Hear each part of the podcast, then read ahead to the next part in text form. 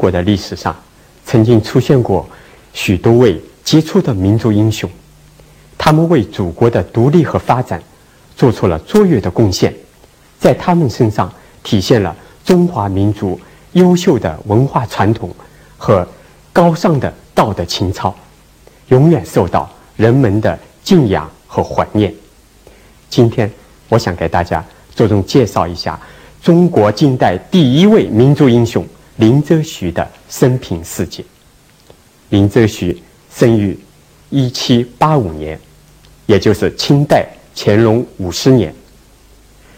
他是福建侯官人，也就是现在的福州市。林则徐姓林，名则徐，字元福，又字少穆。他去世以后，皇帝赐给他一个谥号，叫文忠，所以后人呢。常常呢，尊称他为林文忠公。林则徐呢，出生在一个贫寒的知识分子的家庭，他的祖父和父亲呢，都是穷秀才，教书谋生。他的母亲和姐妹们呢，还要做些针线活或者剪纸花等手工劳动来补贴家用。贫寒清苦的幼年的生活呢，使林则徐从小。就对民间的疾苦有着切身的体会，并且呢，养成了勤奋节俭的美德。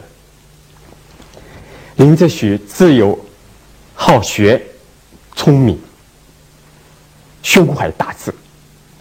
一七九七年，他年仅十三岁呢，就考上了秀才，并夺得了复试考试的第一名，进入了福州。最高的学府鳌峰书院学习，他在那里呢求学七年，在老师的指点和自己的努力学习、博览群书之下，他得到了中国文化遗产和历史这个知识啊很丰富的知识。他是尤其崇敬那些在历史上有着高风亮节的。民族英雄，他常常聚集一些学友啊，到南宋的呃抗金名臣李纲的这个寺墓啊去凭吊，并且呢赋诗言志。南宋抗金的啊这个名将岳飞被那个奸臣秦桧陷害而死。那悲壮的事迹呢，使他感慨不已。还有宋末抗元的民族英雄文天祥的高风亮节，和他“人生自古谁无死，留取丹心照汗青”的诗句，深深的印在他的脑海里。还有明代抗击瓦剌、保卫北京的名将于谦。和抗明末抗清，并在台湾驱逐荷兰殖民者的民族英雄郑成功的事迹，也使他甚为感动。这样呢，林则徐从青少年时代在心里呢就埋下了爱国主义的种子。一八零四年，二十岁的林则徐考中了举人。一八一一年，又考中了进士，从此呢，步入了仕途。他在北京的翰林院呢，啊，先做了几年小京官。一八二零年呢，被任命为浙江的杭嘉湖道。一八二三年呢，又担任江苏安察使。一八三二年呢，又晋升为江苏巡抚。他在江浙做官的期间呢，体察民情。平反冤狱，打击不法的土豪劣绅，并且呢，大力的兴修水利，改革漕运盐务的制度。还遇到灾荒的时候呢，林则徐带头捐钱赈灾，而且向皇帝为民请命，要求减少江南的赋税，因此呢，深得民心。被江苏的老百姓呢称颂为“林青天”。在越来越严重的鸦片侵略面前，林则徐为了维护民族的尊严和祖国的利益，挺身而出，坚决主张禁烟，成为清政府内部禁烟派的领袖。鸦片呢，俗称为大烟，是从罂粟花果实的汁液里边提炼制成的，少量的呢可以做麻醉的药材，可是多食用以后呢，就会上瘾中毒，使人骨瘦如柴，家破人亡。因十九世纪初以来，英国殖民主义者呢就把鸦片这种毒品呢。啊作为掠夺中国财富、这个打开中国大门的这样一种重要的手段，他强迫其殖民地印度呢大量的种植罂粟，然后呢由英国的东印度公司垄断的收购、加工制造成鸦片，然后呢用由英国的鸦片贩子用武装的走私船运入到中国，谋取暴利。鸦片每年的这个走私进口量，从十九世纪初的每年三四千箱，猛增到十九世纪三十年代的每年两三万箱。鸦片的泛滥呢，给中华民族带来了严重的灾难。它使中国的白银呢大量的外流，加重了清政府的腐败和财政的危机。也加重了劳动人民的负担，打击了中国的民族工商业。鸦片呢，不仅吸引着中国人民的血汗，也毒害着中国人民的身体和精神。所以呢，林则徐说呢，鸦片走私就是谋财害命，它摧残了中国的社会生产力。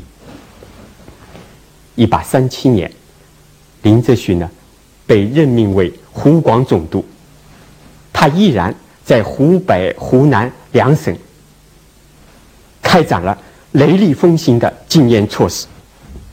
在两个月内呢，就从汉阳、江夏两地收缴了两千多杆烟枪和一万多两烟土，并亲自监督呢，在总督衙门外的广场上呢加以焚烧。他在打击贩毒者的同时呢。也努力挽救那些吸毒者。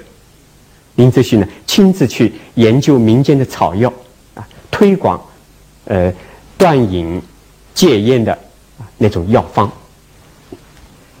当时呢，道光皇帝对禁烟呢还有些犹豫不决。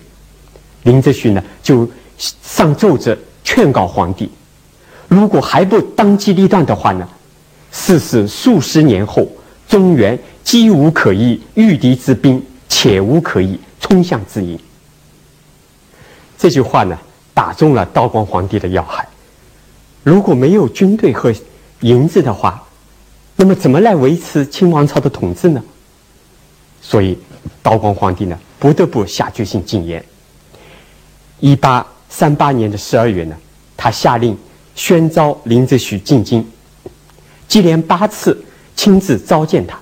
向他询问禁烟的大计，并任命林则徐为钦差大臣，到广东去禁烟。一八三九年的一月，林则徐呢不顾反对禁烟的那些贵族大臣，如穆彰阿、齐善之流啊，他们的威胁阻扰，由北京出发南下。出发的时候啊，他首先传令。沿途的州县官吏不准设宴招待，也不要用车轿迎送。同时呢，严禁手下的随行人员接受任何的贿赂贿赂，一扫过去那些钦差大臣贪官污吏的那些作风。到了广州以后，林则徐呢，经过周密的调查研究。决定在惩治国内的贩毒者的同时，着重打击外国的鸦片贩子，以断绝毒源。林则徐呢，责令外国鸦片贩子把停留在广东沿海的走私鸦片走私船上的啊那些鸦片全部的交出来，而且呢，要做出保证啊，今后永不敢夹带鸦片，如有带来，一经查处，祸尽莫关，人皆正法，情甘负罪。林则徐呢，还向他们表示了自己坚定不移的决心。若鸦片一日不绝，本大臣一日不回，誓与此事相终始，断无终止之理。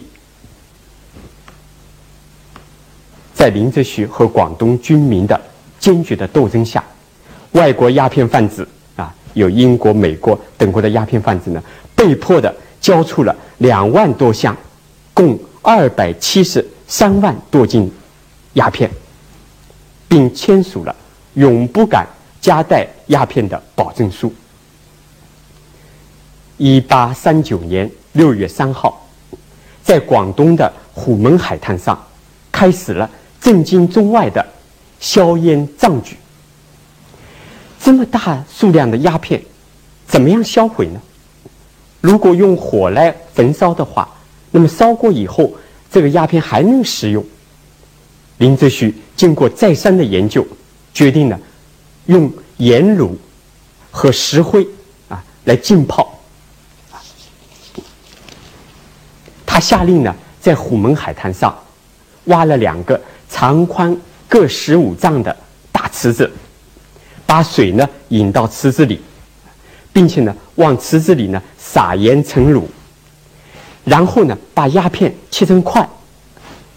抛到这个池子里浸泡，再把烧透了的熟石灰啊倒进去，整个池子呢立刻沸腾起来啊，飞滚如汤。再反复的搅拌啊，使池里的鸦片呢和盐卤石灰啊混合，成为那种再也不能食用的渣子啊。然后呢，等海水退潮的时候啊，打开池子前面的那个涵洞啊，就鸦片的灰。这个渣质灰烬呢，啊，就随着潮水冲入到大海。就这样，从六月三号到二十三号，用了二十余天时间，啊，把这个二百三十七万多斤鸦片全部干净彻底的销毁。整个硝烟的过程中呢，林则徐率领广东的文武官员啊，一直在这个呃硝烟的这个现场啊进行监督。每天呢，他自己还写日记啊，来记载这个硝烟的香素。当时虎门海滩上呢，人山人海，中国的老百姓呢，欢声雷动，拍手称快。在这个时候呢，这个在广州的这个外国人，起初呢是不相信林则徐真的会销毁鸦片的，有的人呢，这个估计。啊，即使是硝烟，那么大部分的鸦片呢，也会被贪污或者被偷走。林则徐呢，为了使外国人了解真相，就特许住在广州和澳门的外国商人啊，和一部分的这个外国传教士，让他们到虎门这个硝烟的现场来参观。在事实面前，他们不得不钦佩啊。林则徐的办事的认真和高尚的道德，有一位美国的传教士叫比斯文的，啊，他在这个参观记中写道：“，我不能想想象，再有任何事情会比执行这一工作更加忠诚的。”林则徐领导的虎门销烟，沉重的打击了外国的鸦片侵略。洗刷了中华民族长期蒙受的鸦片毒害的奇耻大辱。这是林则徐为中华民族立下的永不磨灭的伟大贡献。林则徐在领导禁烟运动的同时，还睁开眼睛认识世界，成为近代中国志士仁人学习西方。呃，为中国近代化而奋斗的一位先驱者。他不顾官场的那种禁忌，下令呢广泛的收集外国的书刊，在钦差衙门组织人进行这个翻译。林则徐呢亲自把英国人莫瑞啊所著的《世界地理大全》这本书的中译文呢加以认识，编辑成《四奏志》一书。这是近代中国人自己编译的第一部世界地理著作。他还命人呢翻译了瑞士人花塔尔所著的《国际法》，命名为《各国律例》。这是中国人引进国际法的开始。他还组织人呢翻译了各种的外文报刊的资料，编辑成《澳门月报》，并且呢。把它呢，呃，寄送给道光皇帝和一些大臣们阅读。林则徐呢，还放下天朝大吏的架子，利用各种机会，亲自和外国人接触啊，向他们了解海外的情况。比如有一次呢，他曾经和英国的医生希尔等人呢，进行了长时间的啊亲切友好的谈话。他甚至呢，请他们帮助自己呢。啊，来这个修改致英国女王的早会。林则徐可以说呢，是近代中国开眼看世界的第一人。一八四零年，英国政府为了保护一本万利的罪恶的鸦片贸易，同时呢，扩大对中国的侵略权益，向中国呢发动了鸦片战争。一八四零年的六月，英国舰队呢开到了广东海面，封锁了珠江口。林则徐面对着当时世界上最强大的国家，号称海上霸王的英国的舰队的武装侵略呢，毫不畏惧。他在两广总督邓廷珍和广东水师提督关天培的协助下，加强了珠江口外。虎门要塞的防务，增建了炮台，添置了大炮，并在江面上呢啊安置了这个铁链，森严壁垒。同时呢，他还构造这个战舰，训练水师，并且呢向民间招募了五千水勇。他和关天培呢指挥广东水师，多次的击退了。英国舰队的这个武装挑衅，并且派水勇呢驾着小船出击，啊，趁天黑的时候啊夜袭火攻。所以英军的司司令呢啊感觉到呢在广东不能得逞，只好呢就率领大部分的军舰呢北上进犯。林则徐领导广东军民。取得了抗英斗争和抗击英军的巨大胜利，可是呢，却遭到了国内投降派的诬陷和道光皇帝的打击迫害。英军北上进犯大沽口，直隶总督齐善呢就趁机诬陷林则徐，说林则徐禁烟起信，才楼下了这场大火。道光皇帝呢，惊慌失措，竟然呢迁怒于林则徐。他痛骂林则徐啊是滋生事端、误国病民，将林则徐呢革责查办。林则徐呢被迫离开了广东。后来呢，他又到浙江的镇海军营去帮助布置海防。然后呢，又到了河南开封的啊黄河工地，帮助治黄河，都立了新功。可是道光皇帝呢，还是把他要流放新疆伊犁。一八四二年的八月，林则徐在西安治病了以后，踏上了西行的殊途。在临行的时候。他给家人呢写下了：“构立国家生事矣，岂因祸福必趋之？这样的名句，表示呢，只要是为了国家民族的利益，可以呢，不顾自己的生死，去全力以赴，绝不因为个人的啊，去计较个人的祸福荣辱。这是一种多么崇高的啊爱国的情操！他身处逆境，还给友人们写信啊，大声的疾呼，要制造船炮，建设中国的海军。在流放的途中，林则徐心中一刻也没有忘记南方的抗英的战局。他在一首诗中写道：“关山万里残宵梦。”犹听江东战鼓声。林则徐在流放新疆的期间呢，也仍然是忧国忧民，写下了不少感人肺腑的爱国诗篇。他在一首赠别邓廷桢的诗中写道：“白头。”到此同休憩，青史平随定是非。爱国成了有罪，投降反而有功。这个历史的是非，到底应该由谁来评说呢？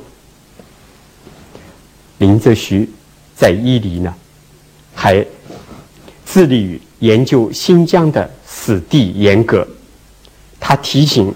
人们呢要警惕沙皇俄国的侵略威胁，呼吁呢要加强西北的边防。